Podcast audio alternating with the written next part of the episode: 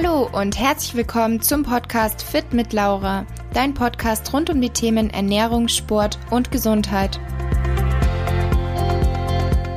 Ich bin Laura, Ernährungsberaterin und zu meinen größten Leidenschaften zählen die gesunde Ernährung und der Sport.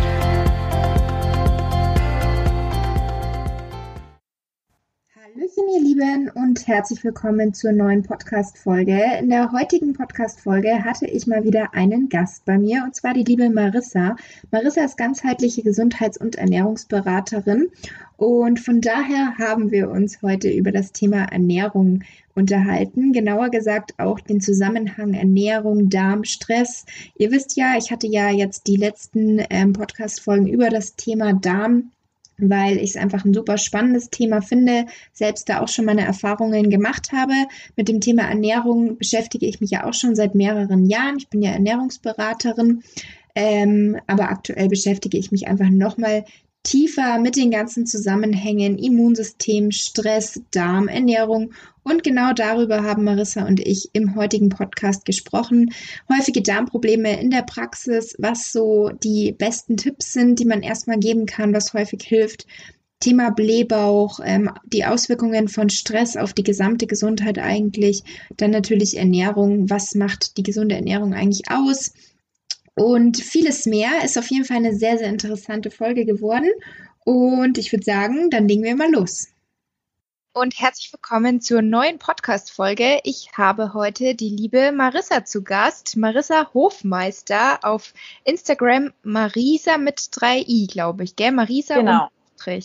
Genau, Marissa, herzlich willkommen. Freut mich, dass du dir die Zeit genommen hast. Magst du dich vielleicht zu Beginn einfach mal kurz vorstellen? Ja, hallo, ich freue mich auch für heute jetzt endlich mal hier zu sein. Ähm, ja, du hast ja schon gesagt, ich ähm, heiße Marisa Hofmeister, auf Instagram Marisa mit drei I's unterstrich Hofi.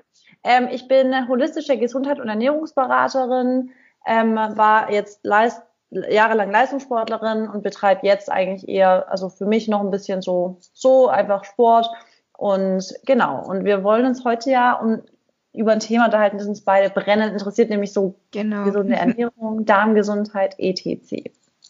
Genau, wir wollen heute drüber sprechen. Erstmal generell wollte ich dich fragen, was macht für dich eine gesunde Ernährung aus? Und später wollen wir dann vielleicht noch so ein bisschen in die Themen Darmgesundheit, häufige Darmprobleme, Blähungen, was da eben häufige Fragen sind und einfach so praktische Tipps, die wir so parat haben und was du vielleicht auch schon einfach in der Praxis erlebt hast. Genau, darf, damit zur ersten Frage. Ähm, was macht für dich eine gesunde Ernährung aus, wenn du dir jetzt einen Beginner nennen nennen solltest. Also jemand, der wirklich sagt, okay, ich stelle jetzt meine Ernährung um, davor eigentlich noch nie mit dem Thema Ernährung beschäftigt, sondern wirklich jetzt ganz neu so in dem Bereich. Was würdest du dem für Tipps geben? Also ich würde auf jeden Fall sagen, dass es natürlich immer so sein muss, dass es umsetzbar ist. Es soll jetzt nicht ultra kompliziert werden, wo man sagt jetzt direkt einem Anfänger direkt sagen, und jetzt fang an Sprossen zu ziehen, fang an wie du es ja. zu fermentieren, sondern ich würde echt sagen, halte dich erstmal an eine Regel und die ist für mich immer, jede Mahlzeit muss entweder Obst oder Gemüse als Bestandteil haben. Also das ist für mhm. mich immer so eine Regel, die ich immer sage, okay, das ist schon mal so eine Sache, wenn manche Leute, die kommen wirklich von der, von der Ernährung, die haben halt zum Frühstück ein Brötchen mit Nutella, zum Mittagessen dann bei, auf, auf der Arbeit irgendwie Nudeln mit Soße aus der Kantine und abends dann Brotzeit. Da ist fast nirgendwo Obst oder Gemüse dabei. Deswegen ist der erste Schritt immer für mich zu sagen, okay, das ist eine Regel. Jede Mahlzeit, ob es ein Snack oder nicht ist, sollte immer eine Art von Obst oder Gemüse drin haben. Natürlich, wenn es ein Snack ist mit Nüsse oder sowas, ist das was anderes, aber das ist schon mal eine Grundregel. Dann würde ich sagen, ähm, weitestgehend eben auf ähm, weißen Zucker, also raffinierten Zucker einfach verzichten. Also ob man, man muss es noch extra in Kaff, äh, Kaffee reinschütten und so. Das sind schon mal Sachen, womit man sich echt viel Gutes tut. Und ähm, auf verarbeitetes weitestgehend verzichten. Also ich, am besten ist natürlich immer eine, eine äh, vollwertige pflanzliche Ernährung anzustreben mit so viel pflanzlichen Lebensmitteln einfach wie möglich und so wenig verarbeitet einfach wie möglich. Das würde ich jetzt mal so als Einsteiger sagen. Als Basisregel. Ja. Und was auch mal eine Regel ist, alle Lebensmittel, die keine Werbung brauchen, sind super. Also das sind dann quasi Nüsse, Samen, Obst, ja. Gemüse, Vollkorngetreide, ähm, ja, die Sachen, Hülsenfrüchte. Das stimmt. Oder eben auch die Zutaten beziehungsweise Lebensmittel, wo man halt hinten drauf eine relativ kurze Zutatenliste hat, weil Stimmt, viele, genau. also es gibt ja auch viele von diesen glutenfreien Produkten, sage ich mal, wo viele gleich denken, weil es so ein neuer Trend ist, dass die super gesund sind. Aber wenn man da teilweise hinten drauf schaut, was da alles drin ist, also wenn so eine halbe Seite schon Inhaltsliste ist, dann kann man sich eigentlich schon denken, so gesundheitsförderlich kann es jetzt nicht sein, wenn da so viele Zusatzstoffe drin sind. Außer die Inhaltsstoffe sind jetzt irgendwie Nüsse, Samen, verschiedene Mehlsorten oder was auch immer. Aber wenn da halt irgendwelche Fremdwörter stehen und das eine halbe Seite lang, dann kann es eigentlich gar nicht so gesund sein. Ja, absolut, ja. Also das ist auch mal genau gut. Je kürzer, kürzer die Inhalt, also Zutatenliste, desto besser eigentlich. Ja. Außer es steht als einzige Zutat Zucker und keine Ahnung was. so Karamell oder so. Genau. Ähm, eine weitere Frage, was wäre für dich, wenn man sich entscheiden müsste, der wichtigste Makronährstoff? Wow. Ähm, ich würde sagen Kohlenhydrate. Für mich einfach persönlich, weil ich ohne Kohlenhydrate nicht könnte. Also Aber der wichtigste, äh, ganz ehrlich, das kann man nicht sagen. Haben alle kann drei ihre ja. Berechtigung, gell? Also ich würde echt sagen, wenn Fette fehlen, dann sind die Hormone am Arsch, wenn ich das so sagen darf. Wenn Proteine ja. fehlen, das ist halt total reparaturfördernd. Also egal, ist auch für den Muskelaufbau, aber es ist für alle möglichen Reparaturmaßnahmen im Körper zuständig. Und Kohlenhydrate gibt uns einfach Energie. Und also ich finde alle drei total wichtig. Ich, wahrscheinlich ist der einzige, worauf der Mensch tatsächlich verzichten könnte, ist Kohlenhydrate, weil man halt auch ketogen mhm. leben kann. Aber nachhaltig finde ich die Sache auch nicht. Das stimmt. Hast du mal ketogene Ernährung ausprobiert? Nee, noch nie. Und du? Nee, ich auch nicht. Könntest du es dir vorstellen, auszuprobieren? Vielleicht mal über einen kurzen Zeitraum. Ein, zwei Wochen. Länger, aber ehrlich gesagt kann ich es mir nicht vorstellen.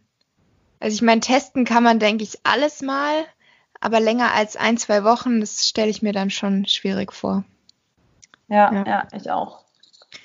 Ähm, dann kommen wir zur nächsten Frage. Wir hatten ja gestern schon im Livestream das Thema Darm, Ernährung und wie das alles zusammenhängt, was ja auch wirklich einfach ein faszinierendes Thema ist, würde ich sagen. Darm, Immunsystem. Ja, wahrscheinlich könnten wir fünf Stunden Podcast aufnehmen.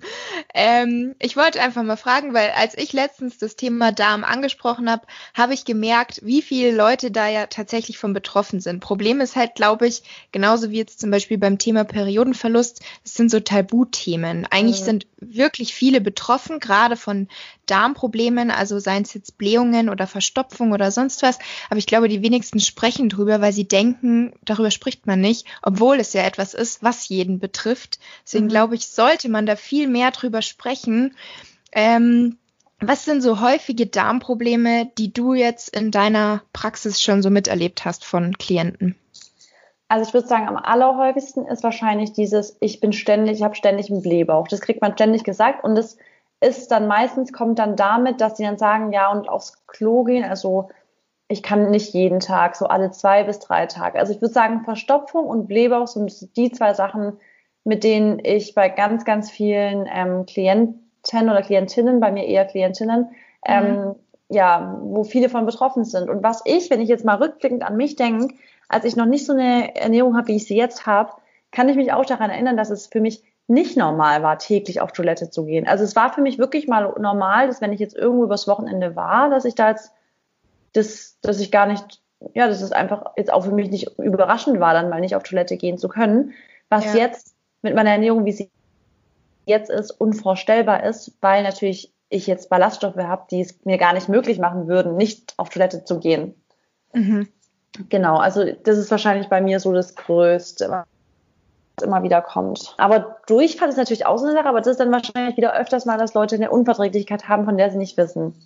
Ja.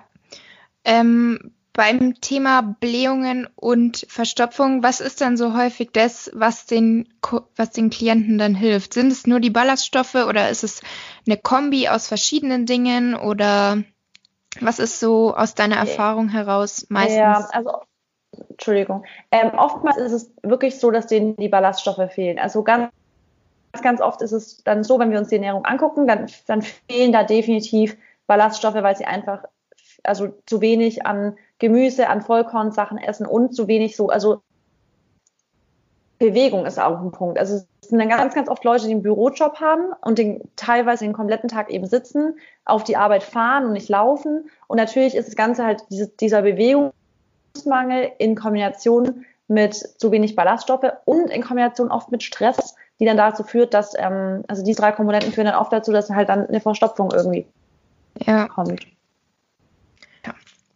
Ähm, eine weitere Frage, die ich noch an dich habe, ist so das Thema Daten versus Praxis. Es gibt ja oft zu vielen Themen wissenschaftliche Studien, aber dann gibt's auch wieder welche, wie zum Beispiel Thema Kurkuma, was wir ja gestern angesprochen hatten, was ja super entzündungshemmend wirkt. Dazu ist ja tatsächlich die Datenlage noch sehr gering, aber es gibt halt super viele positive Erfahrungsberichte, dass Leute sagen, das hilft ihnen bei Hautproblemen, das hilft ihnen bei Darmproblemen, also bei sämtlichen Problemen ähm, hat man das Gefühl, haben Leute sehr, sehr positive Erfahrungen mit Kurkuma.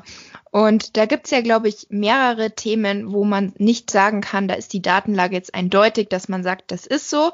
Aber es gibt eben viele Erfahrungen. Und was ist da so deine Meinung? Machst du den Mix? Hörst du nur auf Daten? Hörst du nur auf Erfahrung?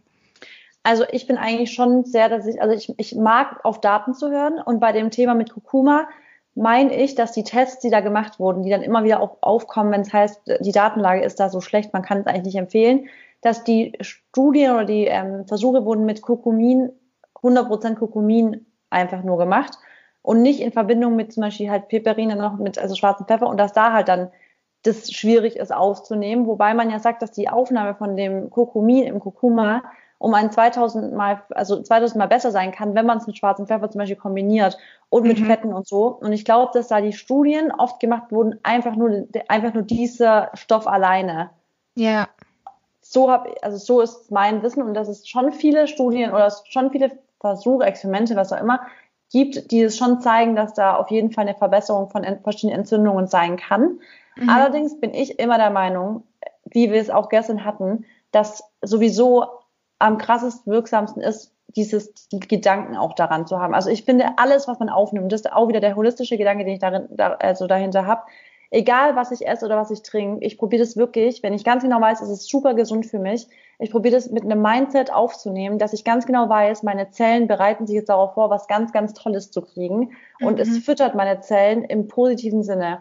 Und so sehe ich das mit Sachen wie Kurkuma oder wenn ich Gerstengras oder solche Sachen benutze, dass ich ganz genau weiß, ich nehme das jetzt auf und ich nehme das mit einem ganz, ganz tollen Gewissen für meinen Körper auf. Und im Gegensatz dazu weiß ich zum Beispiel, hatte ich das, hatte ich schon mal ein paar Erlebnisse, wo ich was gegessen hatte, wo ich ganz genau wusste, das wird mir jetzt nicht gut tun. Und im Endeffekt habe ich das dann, habe ich das dann mit so einem schlechten Gewissen aufgenommen, dass ich wusste, es ist jetzt noch schlechter für mich. Inzwischen bin ich da so, dass ich das akzeptiere und dass ich, wenn ich jetzt auch mal was nicht so Gutes esse, dass ich das zumindest nicht mit so einem schlechten Gewissen esse und ziemlich neutral sehe. Aber ich habe das Gefühl, dass ich allein schon mit dem Wissen, dass es schlecht für mich ist, meiner Verdauung damit schlechter getan hatte, als ich es sonst getan hätte, wenn du weißt, was ich meine. Ja, also ich glaube, dass es auch voll darauf ankommt, wie du das ähm, psychisch irgendwie für dich, also wie du die Sachen aufnimmst. Also nicht nur was du isst, sondern auch wie du es isst und so. Ja. Also einfach mindful dabei sein.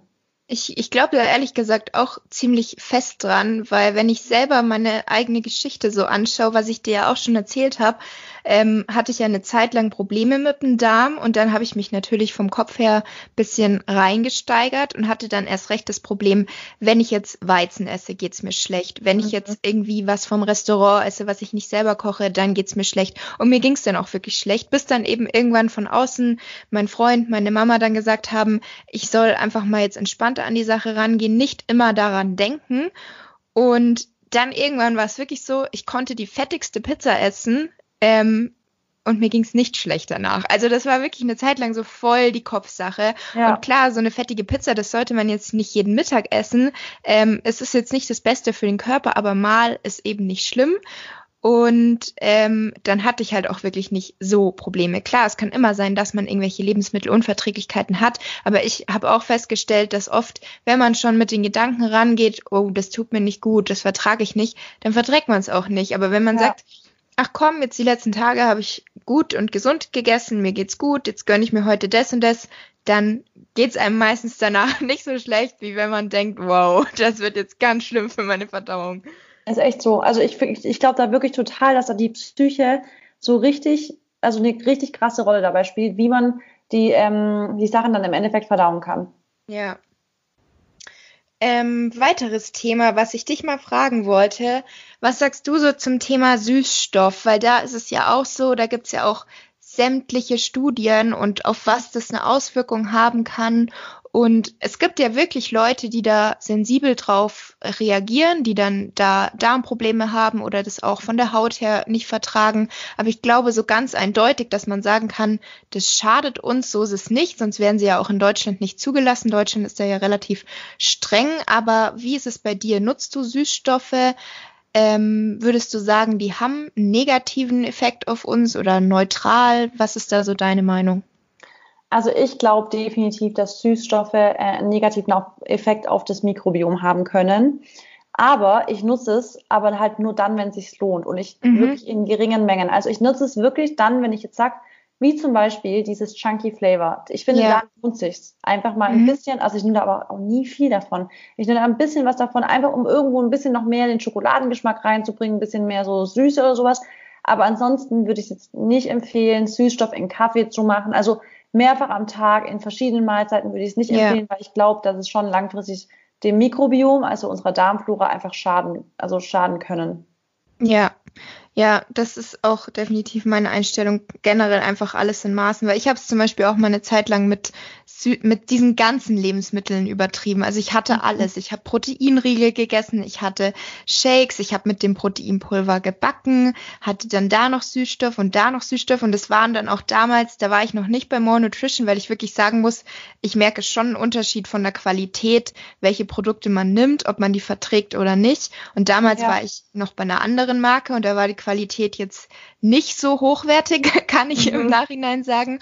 Und da habe ich wirklich gemerkt, dass ich es eigentlich irgendwann nicht mehr vertragen habe. Hab dann Voll. mal komplett, ich finde, die Qualität macht mega ja. auch was aus. Ja, das stimmt. Also ich finde es auch bei Proteinpulvern zum Beispiel, finde ich teilweise schmeckt man schon richtig diesen ekelhaft, also so diesen Süßstoff so raus und manche sind dann einfach so gut, dass man, also die haben auch ganz wenig oder also deswegen, also ich sag's auch, ich würde es auf keinen Fall, weil es gibt ja wirklich so, sage ich mal, Süßstoff-Junkies, die die sich morgens in den Kaffee schon so drei von den kleinen Dingern reinmachen. Dann haben ja. sie noch irgendwie einen Proteinshake, wo, das, wo Süßstoff mit drin ist. Dann haben sie noch äh, Proteinriegel mittags.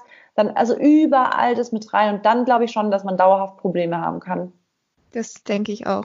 Wie bei Hab allem ich eigentlich. bei einer gesehen, ich weiß nicht, ob die, also ich sage jetzt keinen Namen hier, ja. aber auch eine Bloggerin auf Instagram, ähm, die hat, die hat so übertrieben und hatte dann richtig heftige ähm, Darmprobleme gekriegt und hat mhm. dann so richtig so einen Entzug gemacht von Süßstoff. Und seitdem geht es ihr auch wieder besser, was den Darm so angeht. Krass. Ja. Ja, ich denke, das ist bei allem eigentlich so. Brokkoli ist super gesund, aber wenn du dich den ganzen Tag von zwei Kilo Brokkoli ernährst, dann kann es auch nicht gut gehen. Ja, genau. Also da muss man wirklich immer aufpassen. Und ich glaube auch, beziehungsweise ich glaube nicht, ich weiß es eigentlich, man verliert ja auch irgendwann so das Gefühl für Süße. Also wenn man ja. so übertreibt damit, dann kann man gar nicht mehr so differenzieren, was ist süß, was ist nicht süß. Weil ich selber habe auch mal eine Zeit lang gar keine Süßigkeiten gegessen. Und dann waren mir Kuchen, die mit Zucker und Butter und so waren, so ganz normal, die waren mir dann schon zu süß. Ja, so ist es bei mir. Kann, mag und, ich gar nicht. Ja, also man kann sich da selber so voll umgewöhnen, was man eigentlich als süß oder nicht süß oder lecker empfindet. Also da muss man, glaube ich, auch aufpassen, weil sonst das war bei, kommt das war bei einer Schokolade vor kurzem bei mir so. Ich habe das mal ein Stück gegessen und ich, hab, ich so, was ist das? das ist viel zu süß und so. Und dann war sie halt, war ganz normal. Ja, die war halt und also mein Freund so, das war das normale Schokolade und ich habe dann so drauf, ich so boah, ne, weil ich halt so voll die zartbitter fast schon Raw Chocolate gewohnt bin und die halt für mich mhm. so richtig lecker schmeckt und das halt ich weiß nicht, so, dann hat man schon fast die Zuckerpartikel rausgeschmeckt. Das war für mich, also man gewöhnt sich da so krass entweder in die eine Richtung, dass man sagt, es ist Obst ist fast nicht süß genug, kann man kaum essen, ist schon fast sauer, oder in die andere Richtung, dass man sagt, wenn wo Zucker oder Süßstoff drin ist, kann man es kaum essen, weil es zu, also viel zu süß ist dann. Ja, das stimmt. ähm, dann kommen wir mal zu einer weiteren Frage. Ähm, Thema Blähbauch. Wir haben es ja vorher schon kurz angesprochen. Es gibt ja viele Mädels, die so das Thema Blähbauch sehr beschäftigt und die sich davon belastet fühlen. Was sind deiner Meinung nach die häufigsten Ursachen und was wären so deine Top-Tipps? Was kann man dagegen tun? Also ich glaube, ganz, ganz oft haben Leute, also haben halt viele im Blähbauch, entweder weil sie einfach, das ist oft bei der, also bei der Dünndarmfehlbesiedlung, dass ähm, da halt, aber das wäre jetzt der krasseste Fall eigentlich. Aber es ist leider bei vielen einfach der Fall, dass sie eine Dünndarmfehlbesiedlung haben, dass einfach die die Darmbakterien falsch aufgebaut sind, sowohl im Dünndarm als auch im Dickdarm. Das ist dann so eine Verschiebung der Darmbakterien. Da müsste man sich wirklich professionelle ärztliche Hilfe holen und das muss man dann wirklich mit Medikamenten regeln. Ganz oft ist einfach so, dass die, ähm, der, die Probiotika-Stämme nicht vollständig aufgebaut sind im Darm und dann manchmal wirklich so eine Probiotika-Kur Sinn machen könnte. Das Problem ist einfach nur das, dass da zum Beispiel die Studienlage wieder so ist, dass man sagt, ist es dann wirklich nachhaltig sinnvoll oder nur in der mhm. Zeit, wo man das Probiotikum, also das Probiotika-Präparat dann nimmt. Ja. Und man müsste dann halt, da geht's wie auch bei allem, es bringt halt nicht nur eine Kur von etwas zu machen, sondern es gelingt immer nur langfristig und nachhaltig, wenn man zum Beispiel zu der Kur dann sagt man, also eine Lebensstilveränderung mit einhergeht, dass man sagt, man ernährt sich auch nach dieser Kur mit ganz vielen unterschiedlichen präbiotischen Lebensmitteln, also verschiedene Arten von ähm, Ballaststoffen, das, was ich gestern schon angesprochen hatte, nämlich verschiedene Arten von Gemüse, verschiedene Arten von Hülsenfrüchte und verschiedene Vollkorngetreide, dass der Körper sich dauerhaft auf verschiedene, also dass, dass verschiedene Probiotika-Stämme auch dauerhaft Bestand bleiben. Und es geht halt nur, wenn man wirklich eine Variety of Fruit and Vegetables quasi isst. Mhm. Und ähm, dann hat, manchmal macht es bei Leuten natürlich auch Sinn zu gucken, wie kombinieren die ihre Sachen. Wenn die jetzt zum Beispiel ähm, Smoothies trinken mit Karotte drin, Obst drin, etc., dann hat man natürlich die, durch die Karotte eine, eine Stärke, halt, ein stärkehaltiges Gemüse, was voll oft zu Blähungen führt. Also so Gemüse und Obst ist eine schlechte Kombi, würde ich jetzt mal sagen. Also sollte man nicht kombinieren. Dann solche Sachen wie Obst als Nachspeise essen, was viele ja machen, wenn sie sich gesund ernähren wollen, essen sie nach einem, keine Ahnung, nach ihrer deftigen Hauptmahlzeit, sagen sie jetzt, und jetzt aber Erdbeeren zum Nachtisch oder mhm. Wassermelone zum Nachtisch. Und da ist halt Blähungen sind ja fast vorprogrammiert, weil halt die Verdauungszeit des Obstes viel kürzer ist. Und das sind schon so Kleinigkeiten. Ähm, und manchmal dann halt aber wirklich eine, eine, also eine Darmsanierung vielleicht auch mal. Also das sind immer unterschiedliche, es kommt auch immer halt natürlich krass auf den Lebensstil an. Ja. Und was halt auch oft voll vergessen wird, ist wirklich dieser Stressfaktor, den wir halt heutzutage mega oft haben. Ja, egal von welchem Bereich der kommt, gell? Ja. Oder ob es dann der Stress ist, weil man Verdauungsprobleme hat und sich dadurch nochmal mehr stresst. Genau. Das ist echt ein sehr, sehr großes Thema. Was sind so deine Anti-Stress-Methoden? Also ich bin schon mal viel, viel weniger gestresst, wenn ich eine gute Nacht hatte. Also Schlaf ist für mich wirklich so, dieses, wenn ich ausgeschlafen bin, kann, kann ich mich kaum von was großartig stressen lassen, weil dann bin ich einfach so richtig in meiner Mitte. Dann denke ich, nee, ich bin, ich bin hellwach, ich bin fit und ich kriege das alles gebacken. Ähm, dann natürlich meditieren, müsste ich selber viel öfters machen, mache ich aber viel zu selten. Ich finde, was mich voll runterbringt, ist ähm, Podcast hören und spazieren gehen. Das finde mhm. ich, ist für mich eine richtige schöne Anti-Stress-Maßnahme. Ähm, und ähm, lesen. Lesen finde ich auch richtig schön. Und äh, ja, Yoga mache ich gerade auch zur Zeit viel zu selten, aber ich finde, Yoga ist auch nochmal schön, wenn man echt so, aber da finde ich, muss man echt, muss man in der Übung sein, weil ich finde, als Yoga-Anfänger kann man sich am Anfang echt nicht entspannen. Das stimmt. Und ich habe es nämlich erwartet. Als ich damit angefangen habe, habe ich eigentlich gedacht, okay, beim ersten Mal, also voll dumm eigentlich, beim ersten Mal Yoga, da kann ich schon richtig abschalten. Mhm. Dann habe ich es einer Freundin erzählt, die das halt schon länger macht. Die hat gesagt, Laura, das kannst du nicht erwarten. Das können teilweise Profis nicht bei jedem ja. Mal Yoga. Ähm, und dass das auch gar nicht das Ziel sein muss, dass man da irgendwie eine halbe Stunde komplett abschalten muss und dass das halt Übung braucht. Also da darf man nicht mit einer falschen Erwartung rangehen, glaube ich. Ich glaube, da gehen viele nämlich mit der Erwartung, dass ja. sie sagen, okay, und jetzt Zen. Und ja, ich bin und, drin.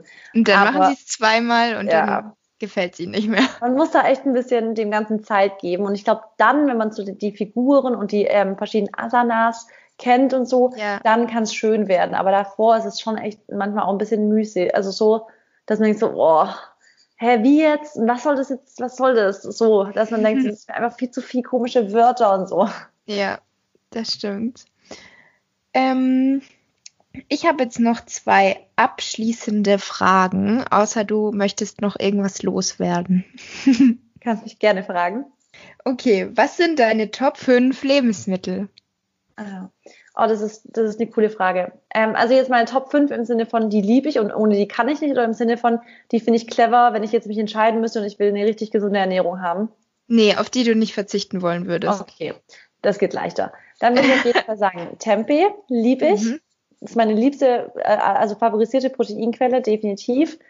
Dann Banane, das weißt du wahrscheinlich, dass ich ein oh, ja. Bananenfreak bin. Ich finde halt den Geschmack von, oh, der ist einfach unfassbar gut. Ja. Ähm, dann würde ich noch sagen Süßkartoffeln. Finde ich Mhm. mega, mega lecker. Ähm, äh, Hummus, wenn es als Lebensmittel zählt. Mhm. Also jetzt bin ich schon bei vier. Und dann sage ich jetzt noch Feigen. Oh, frische Feigen. Fr- Frische Feigen, oh Gott, die sind so Mhm. gut, oder? Ja, das stimmt. Aber die gibt's leider nicht so oft. Nee, nur im Sommer und dann auch in Deutschland oft mal nicht so richtig gute. Aber wenn man so die richtig saftigen, ich war in Kroatien, da hatte ich so saftige Feigen. Ja. Oh. Ich, ich war in Italien, mein Freund, seine Familie, die haben eine, so eine Wohnung in Italien, da sind Feigenbäume. Das Ein ist Traum. so lecker, das ist Einfach nur ein geil. Traum. Also ich finde, halt Feigen werden auch krass unterschätzt, oder? Ja, Die werden Ja. oft mal gar nicht so bedacht, wie Hammer die sind. Und in Mhm. manchen Ländern haben die ja voll den Feigenüberschuss und dann sagen die, ich krieg die gar nicht alle leer. Ich glaube, ich könnte, ich könnte ohne Probleme einen Tag nur von Feigen. Und ich liebe die so arg. Ah, geil. Okay, dann jetzt die allerletzte Frage. Ähm, ganz, nicht ganz was anderes, es hat auch was mit Ernährung zu tun. Aber was war dein Lieblingsgericht in der Kindheit? Spaghetti Bolognese, auf jeden Fall. Ah, 100% Spaghetti Bolognese. geil. Und bei dir? Ähm, es hat immer gewechselt, aber es war ganz, ganz lange Lasagne. Fast das Gleiche. Ja. Witzig. Ja. Und weißt du, was auch geil war, was ich richtig habe? Oh, stimmt, das halt mal. Ich habe es vergessen. Ich habe mir sogar zum Geburtstag angewünscht. Ähm, Nudeln mit Spinat, den Blub mit Rahmspinat. Ah, ja, nee, also Nudeln geil. mit Spinat. Wir hatten immer Kartoffelbrei mit dem Blubspinat. Oh, ich habe den so, ich habe diese Kombination so geliebt, wirklich. Könnte ich mir eigentlich mal wieder machen. Ja, Den gibt's ja auch als vegan eigentlich, gell? Also Ja. ja. da, ich glaube, es gibt schon sehr viele vegane Alternativen. Oh, da freue ich mich drauf. Spaghetti mit Spinat. Das schmeckt so lecker, wirklich. Äh, Okay, ja dann vielen, vielen Dank für deine Zeit, Marissa. Danke dir. Ich habe mich voll gefreut, dabei zu sein. Ja, Gerne dann- immer wieder über gerne auch andere Themen. sehr gerne, können wir machen. Dann bis zum nächsten Mal. Bis zum nächsten Mal. Tschüssi. Tschüssi.